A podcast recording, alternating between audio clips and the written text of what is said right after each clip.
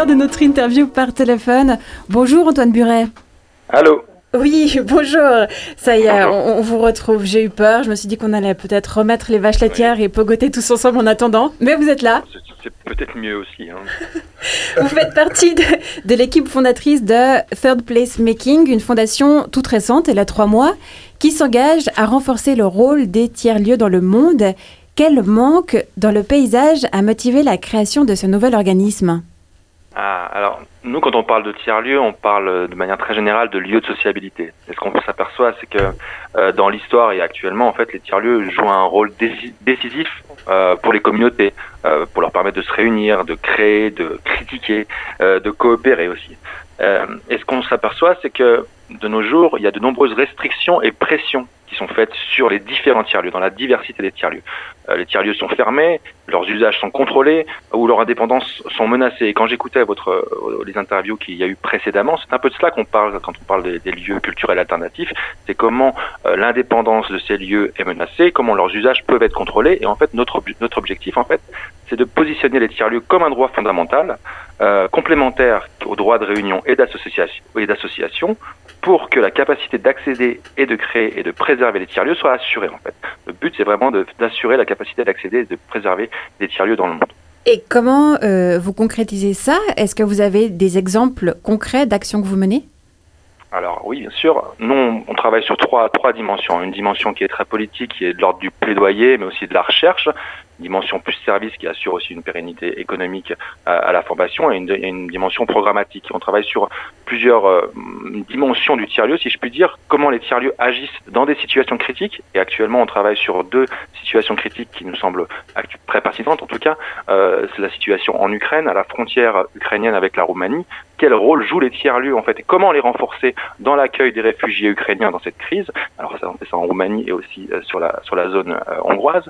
Et puis également sur les tiers-lieux des communautés LGBTQ en Afrique. On sait que les communautés, certaines dans certains pays en Afrique, euh, les communautés LGBTQ sont, soumises à des pressions, sont pourchassées, sont interdites, et donc les lieux de rencontre finalement deviennent une cible pour détruire les communautés. On va s'attaquer à leurs tiers-lieux. Et eh bien c'est là nous on, essaie d'intervenir euh, modestement en tout cas par des différentes actions de formation, par différentes actions de, de plaidoyer comme j'ai pu le dire, etc. Et, donc, vous êtes basé à Genève et vos ambitions sont internationales. Est-ce que euh, c'est simple? Parce que pour être efficace, il ne faudrait pas avoir une vision locale de l'environnement où s'ouvrent, euh, où, sont les tiers-lieux? Alors, notre objectif n'est pas, de, de, remplacer les communautés locales, en fait. Euh, dans chaque endroit. Euh, moi, ça fait très longtemps que je travaille sur les tiers-lieux. J'écoutais au tout début de l'émission, vous parliez, vous disiez consultant. Moi, à la, base, je suis sociologue. Euh, j'ai fait ma thèse sur les tiers-lieux. C'est même la première thèse en, langue française sur le sujet. Donc, l'ambition avec cette fondation n'est pas de, remplacer les communautés, c'est vraiment d'essayer de les renforcer. Donc, c'est pour ça qu'avoir une organisation qui se, place aussi comme un interlocuteur pour des questions de plaidoyer est intéressante, puisqu'on essaie de faire un, finalement une, une mise en relation entre les différents acteurs des tiers-lieux locaux à l'échelle internationale pour créer justement cette capacité de renforcement des acteurs locaux. En 2018, euh, avant justement euh, que Third Place Making euh, voit le jour, vous avez aidé ou ouvert un tiers-lieu dans un bâtiment d'État, le 3DD, par rapport à, à ce qu'on voyait avant sur les squats. Donc là, de nos jours, l'État de Genève fait une demande pour ouvrir un lieu alternatif. Est-ce que l'espace peut être alternatif s'il est à l'initiative de l'État? C'est une, euh, dure question. Ça dépend de la manière. C'était une des questions qu'on avait euh, sur le 3DD. C'était comment faire pour que l'État euh, mette à disposition le lieu, mais ne soit pas dirigeant dessus. Alors c'est encore, c'est encore en discussion. Moi, je, je, travaille bien moins sur le 3DD actuellement, mais c'était vraiment la, la, la question, c'est que l'État avait les moyens de mettre à disposition le lieu, et donc comment le permettre que les communautés indépendantes finalement agissent sur la gouvernance de ce lieu. Ce qui est intéressant avec le, le 3DD, mine de rien, c'est que ça a permis des, ça permet des rencontres entre des acteurs qui sont pas supposés se, se, rencontrer et ça crée des situations assez cocasses, par exemple avec des activistes, euh, des, des activistes assez énervés finalement qui vont rencontrer les conseillers d'État parce que c'est un même lieu et chacun est soumis aux mêmes règles dans ce, dans ce lieu.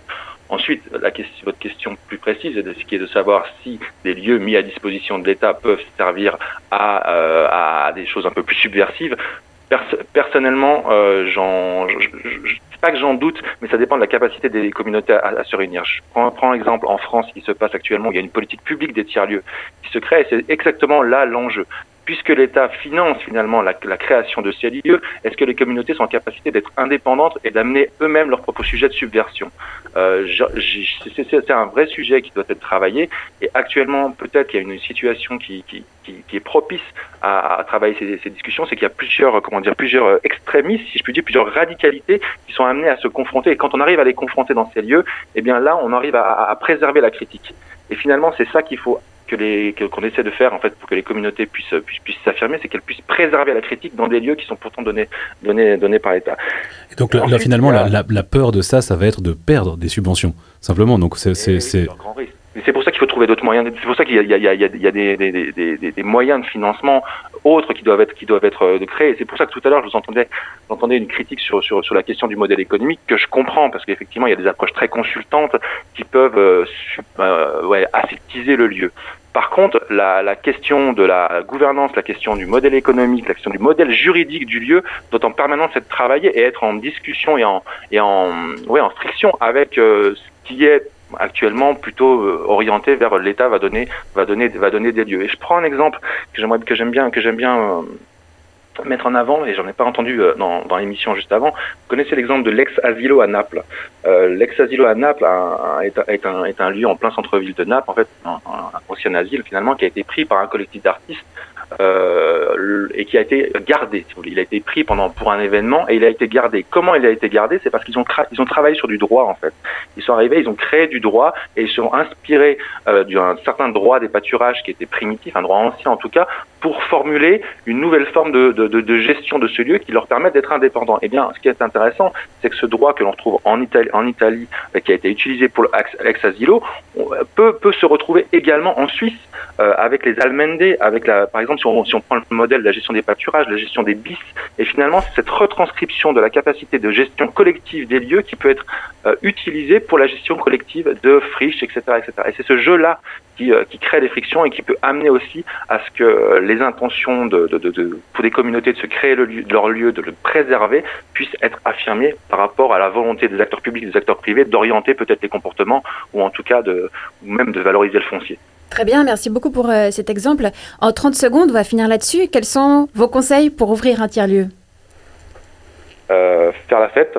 Je pense que c'est bien. Non, je, rigole, mais je rigole à moitié. C'est-à-dire qu'il ne faut jamais oublier qu'un tiers-lieu, c'est un lieu où les, communautés se rencontrent euh, avant tout pour du plaisir.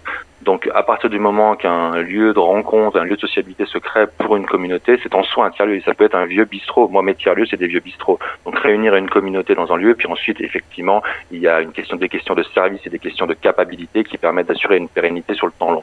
Mais c'est le lieu de rencontre des communautés avant tout. Merci beaucoup. En fait, juste peut-être là-dessus, c'est ça que j'ai que j'ai pas entendu avant en fait, euh, c'est que les lieux peuvent bouger, mais c'est les c'est une configuration sociale un tiers-lieu. Donc c'est les communautés qui vont se rencontrer dans différents lieux, et c'est ça qu'il faut préserver. C'est la communauté qu'il faut préserver, et puis les lieux en fait, on voit après. Merci beaucoup pour ce, ce mot de la fin. Merci d'avoir répondu à notre appel euh, téléphonique, Antoine Buret.